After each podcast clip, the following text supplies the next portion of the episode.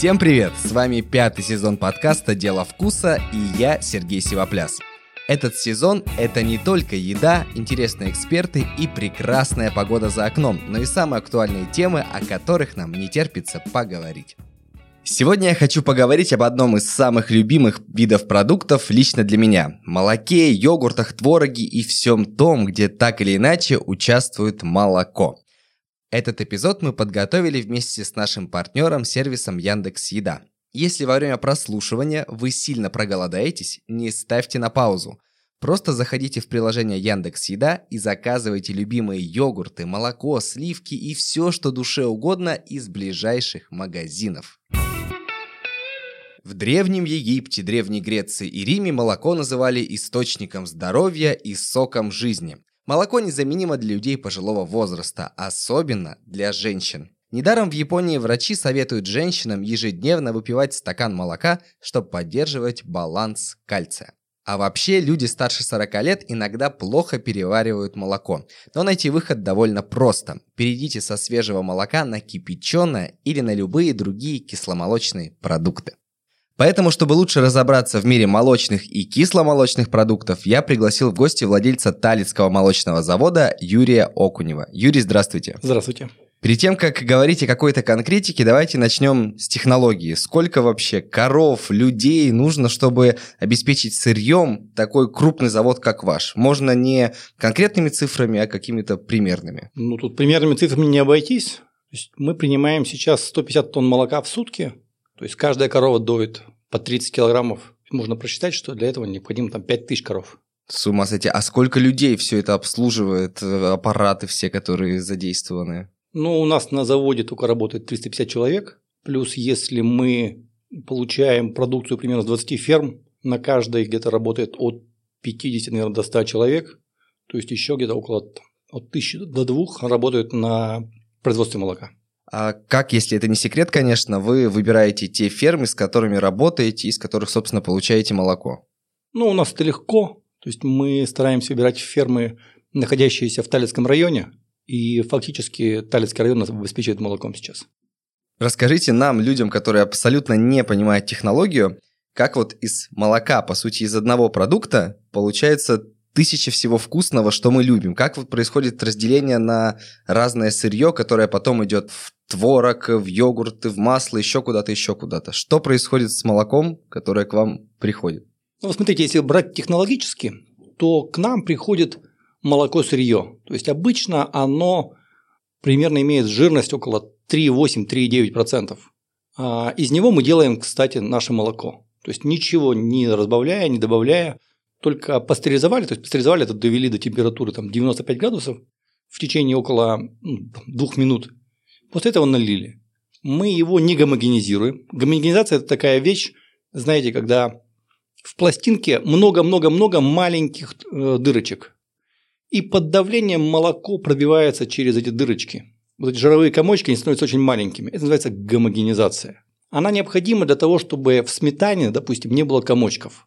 Если мы будем делать сметану из негомогенизированного молока, соответственно, в ней появится как бы куча, куча всяких комочков, это будет не очень хорошо. И наоборот, допустим, молоко, если брать вот настоящее, а через двое-трое суток на нем сверху образуются сливки. Это молочный жир. Вот это вот как бы самый, самый класс. Мы единственные, кто производим такое молоко, чтобы на нем был вот этот молочный жир. То есть такой натурель-натурель, что называется? Да, натурель-натурель, то есть как бы с минимальными какими-то вот вещами. Отсюда уже два вопроса у меня вытекают, по очереди их задам. А, вот вы сказали жирность 3,8 у вашего молока.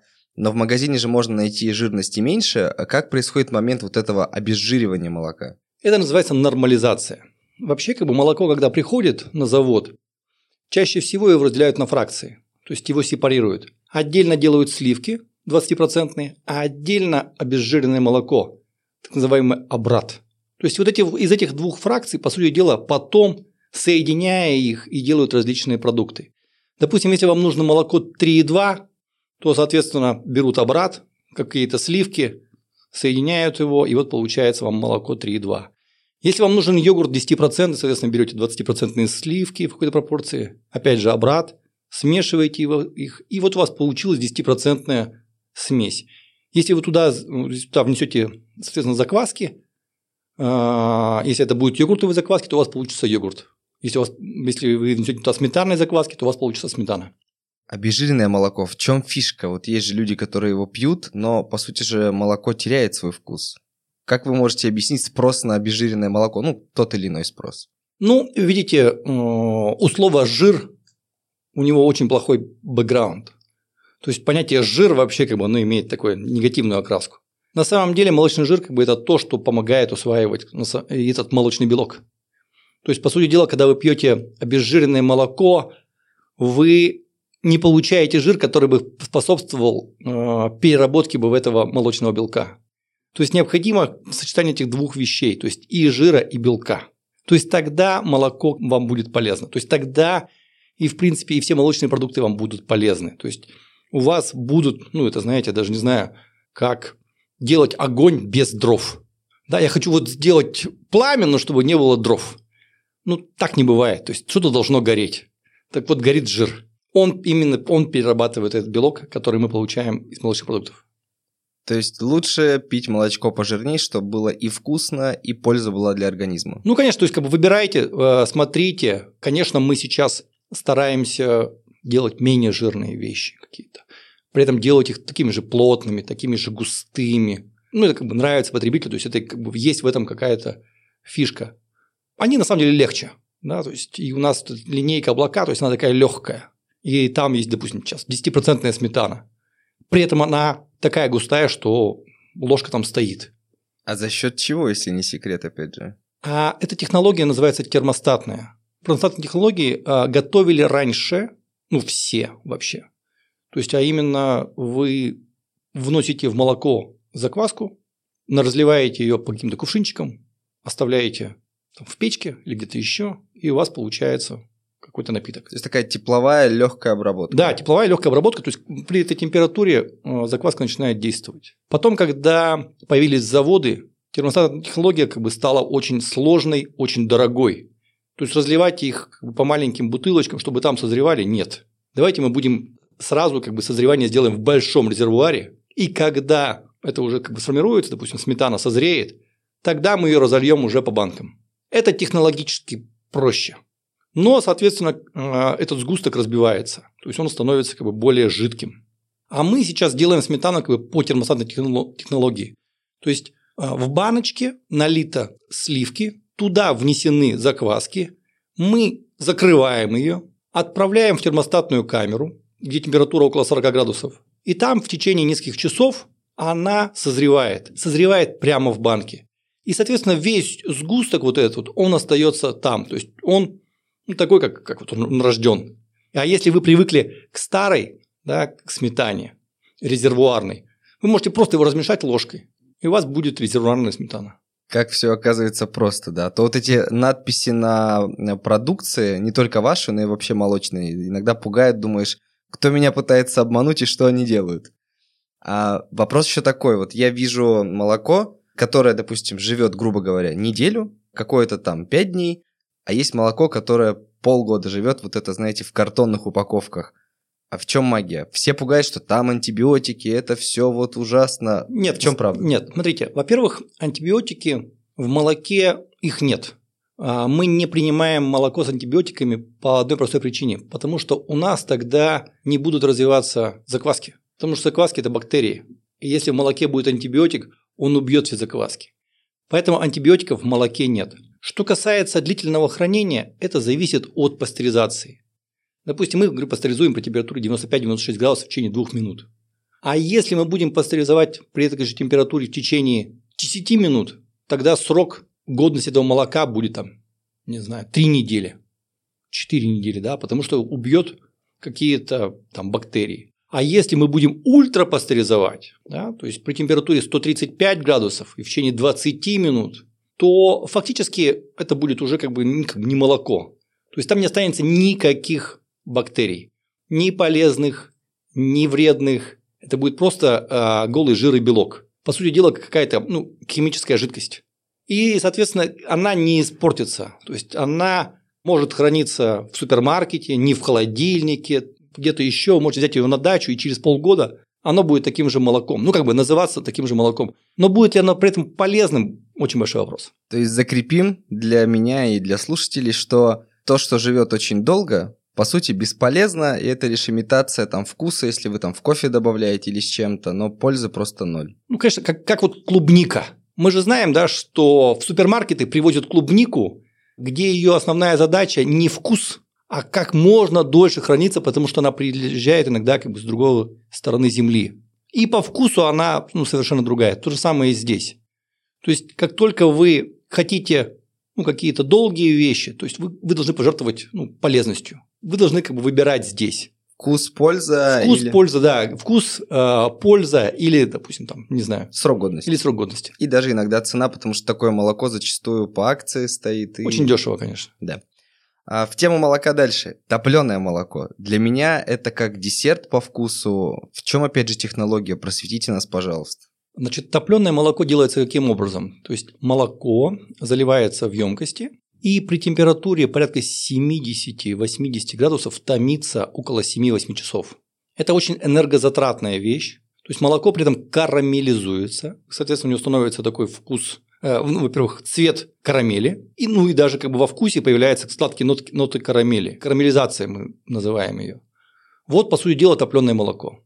Из него же делается ряженка, из него может делаться, в принципе, творог. Мы пробовали делать, но как-то нам не очень получилось. То есть это как бы отдельная категория топленых, топленых продуктов. Вот они томятся при определенной температуре, достаточно большой, в течение долгого времени. Закольцовывая тему молока, просто хочу узнать ваше мнение. Я знаю, что у вас в линейке этого нет, но как вы относитесь э, к тому, что называют растительное молоко?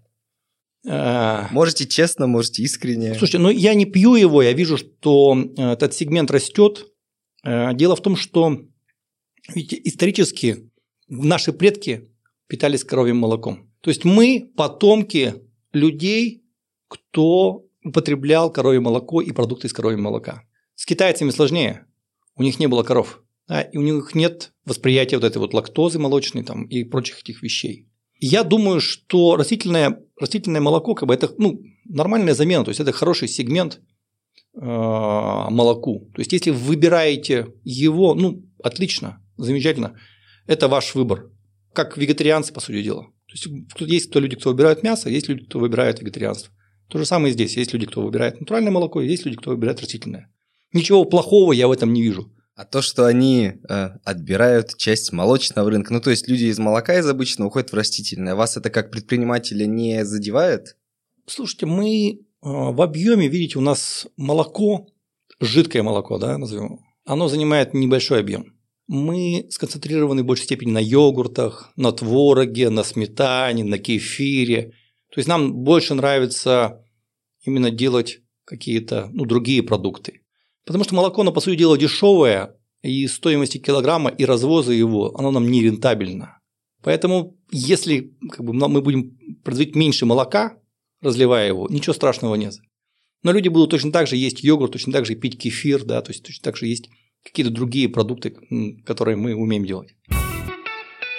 Идем дальше по производным от молока. Вот вы про сливки уже говорили, а, как они примерно образовываются, но для меня всегда такое, такое расстройство. Я нахожу классные рецепты там в интернете, где-то еще, где нужны там сливки 33%, допустим. Я прихожу, и ценник просто конский. То есть есть сливки 10% по адекватной цене, типа там 40, 50, 70 рублей, ну, грубо говоря, там, как повезет. Сливки 20%, э, там, чуть дороже, допустим, 120, и тут ты смотришь сливки 33%, они 200, там, 300 могут стоить. Откуда такое ценообразование? Расскажите. Ну, смотрите, то есть 33% а, сливки делать очень сложно, то есть нужны как бы отдельные сепараторы. Плюс вы хотите же сливки, чтобы они были не просто свежие, они были долгого срока. Ну да, да. Да, ведь, а для этого нужна, опять же, ультрапастеризация. Для этого нужны отдельное оборудование. Поэтому, допустим, мы теоретически мы можем сделать сливки 33%, но они будут иметь срок такой же 10 дней. А объем продаж у них очень маленький. То есть таких, как вы, очень мало с какими-то вот этими вещами. Поэтому нам это делать невыгодно, поэтому мы этого не делаем. Делают как бы заводы, которые специализируются на этом. Допустим, есть заводы, которые специализируются на молоке для кофемашин. Mm-hmm. Да, там называется бариста что-нибудь там, ну, придумывают слова. У нас в Свердловской области это пармалат. Я знаю, что у них есть такой термин, как взбиваемость молока. То есть они отбирают а, молоко с ферм по этому критерию. взбиваемость. И они заточены на молоко для кофемашин. То есть мне вот говорят, слушайте, а у вас молоко в кофемашины ну, вот не получается. Я говорю, конечно, у меня, во-первых, оно не гомогенизированное, а во-вторых, у него взбиваемость, я не знаю, какая у него взбиваемость. Соответственно, мое молоко для кофемашин нет. То есть есть специалисты, которые этим занимаются. У них, и они, там, они поставляют же в Макдональдс, они поставляют, по-моему, в Газпром нефть. Ну, то есть везде, везде, везде они, они, они в этом специализируются. У них молоко дороже. То есть они, они, конечно, нам портят всем рынок, потому что они покупают молоко там, на 2-3 рубля дороже, чем все остальные заводы.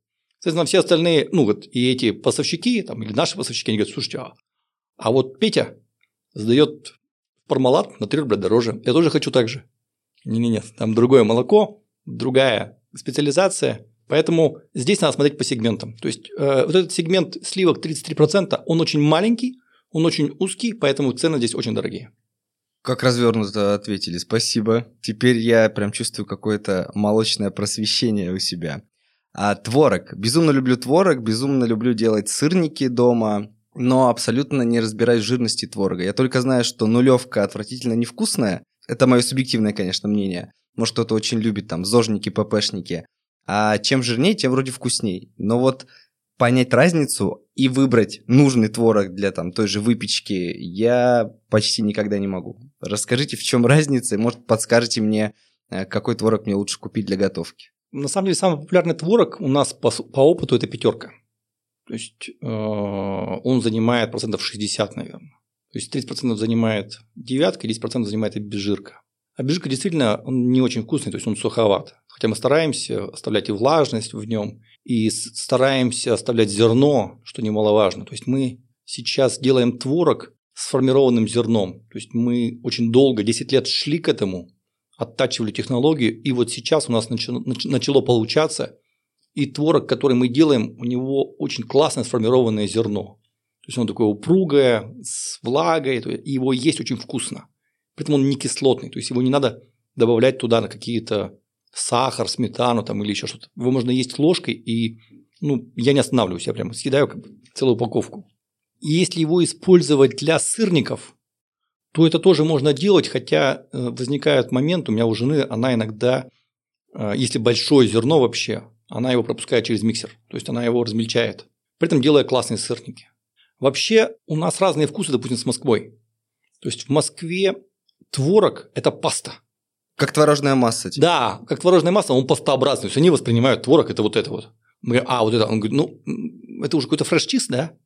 Мы говорим, нет, это творог. Но по сути дела они правы, то есть это по сути это уже фреш-чиз. То есть это а, свежий сыр. У нас другой вкус, и мы хотим в твороге видеть творожное зерно. То есть чтобы оно было упругое, чтобы там была влага, чтобы было пониже кислотности. То есть вот такой творог мы считаем оптимальным. То есть чем больше будет зерно, тем лучше. Я еще безумно, безумно люблю йогурты. Что меня мучает, наверное, всю жизнь мою. Чем отличается питьевой и едовой йогурт в плане рецептуры изготовления? Или это все одно и то же, просто в разных упаковках? А, нет, закваски там другие. Другие закваски, то есть для питьевого йогурта одни закваски, а для ложкового йогурта это другие немного закваски. Просто да, раньше я помню, ну, когда был там ребенком, подростком, а поскольку рынок был не так богат, э, питьевой, понятно, был пожиже всегда, а едовой он как-то погуще. Но сейчас рынок такой, что бывает купишь питьевой, а он в два раза гуще, чем э, тот, который ты ложкой собирался есть. То есть почему так складывается? Слушайте, ну на самом деле как бы мы, мы видим, что все хотят йогурт ложковый с плотной консистенцией. То есть никто не хочет его в качестве как желе такой желе, желе, желеобразной структуре. То есть всем нужно, чтобы йогурт был сформированный, такой вот прямо густой. Как в рекламке, чтобы зачерпнуть. Да, вот чтобы как в рекламке зачерпнуть, чтобы все это сделать. То же самое касается и питьевых йогуртов. То есть потребители, когда берут жидкие йогурты, они не воспринимают это как какую-то полезность. Ну, как милкшейк получается. Ну да. Поэтому здесь стремление сделать э, йогурты более густыми оно приобретает вот такие формы, что йогурт из бутылки иногда не выливается. Угу. То есть он питьевой, но он уже не выливается, потому что он очень густой. Выдавливается. Да. Здесь я хочу вспомнить наших друзей из сервиса Яндекс Еда. Теперь они привозят блюда не только из ресторанов, но и ваши любимые йогурты из ближайшего магазина.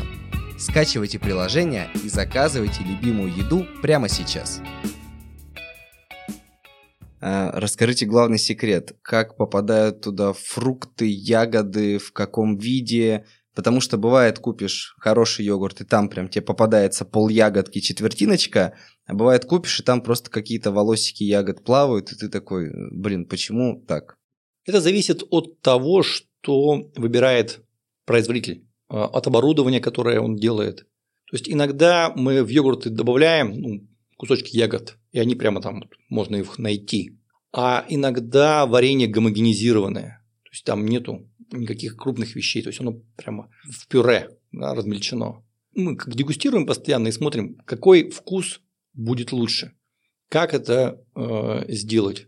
Потому что ну, всегда возникают какие-то там элементы, всегда это, это всегда как бы на грани, понимаете, допустим, делаешь банановый, а когда банан делаешь, э, у него же есть черные точки. Угу. В натуральном банане они всегда есть. И, соответственно, банановый, допустим, йогурт натуральный, то есть там всегда будут черные точки. И у потребителя всегда будет вопрос: а почему черные? Что там? Натуральный банан. Да, что это такое? И ты начинаешь объяснять, что вы знаете это. В конце концов, ты прекращаешь эту тему, говоришь, хорошо, мы будем делать гомогенизированную вещь, где никаких черных точек, просто как бы, ну, вкус банана, то есть пюре, вкус банана без черных точек. Все. Все встает на свои места. Вопросы отпадают. То есть то же самое а, там касается, не знаю, персика. То есть натуральный персик, он всегда ну, где-то там что-то остается в любом случае, как бы его не числили, если вы э, хотите с кусками.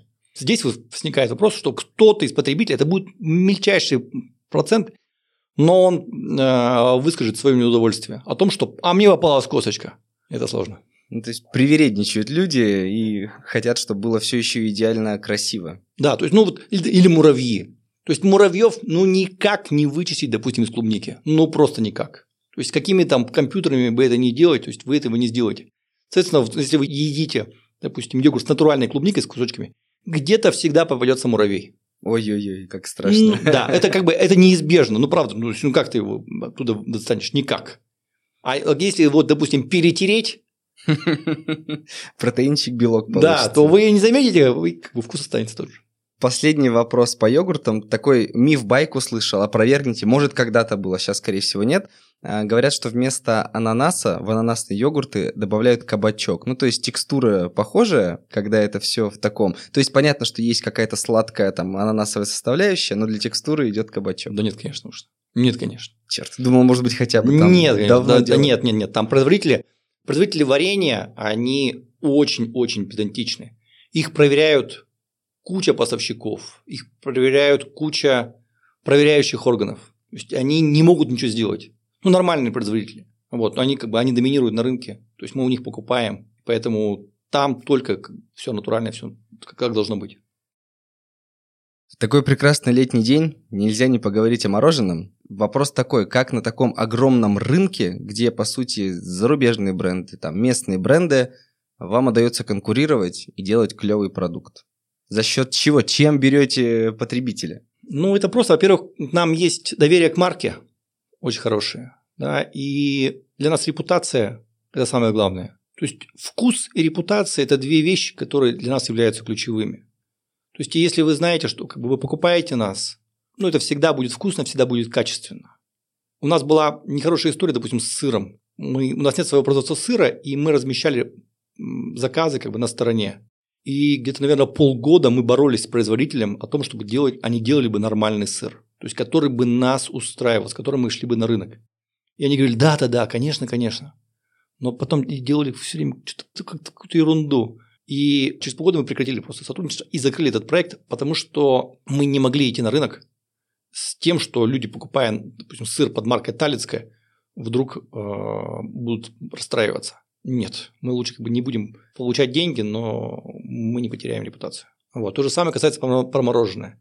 То есть мы сейчас сами мороженое не производим, но те заводы, это два, которые делают для нас его. То есть делают, ну, во-первых, по нашим рецептурам, вот, мы следим за качеством этого всего. И мороженое, ну, классное, что, вкусное. Вопрос, опять же, такого внутреннего ребенка во мне. А кто и как принимает решение о том, вот какой запустить новый вкус, допустим, в линейке йогуртов или в линейке мороженого? Ну, то есть Всегда же хочется, и даже если есть любимый, допустим, там клубничный, грубо говоря, хочешь попробовать там манговый. Или есть любимый манговый, ждешь, что производитель твой любимый сделает какое-то там вау-сочетание. А как у вас это происходит? Ну, во-первых, есть производство.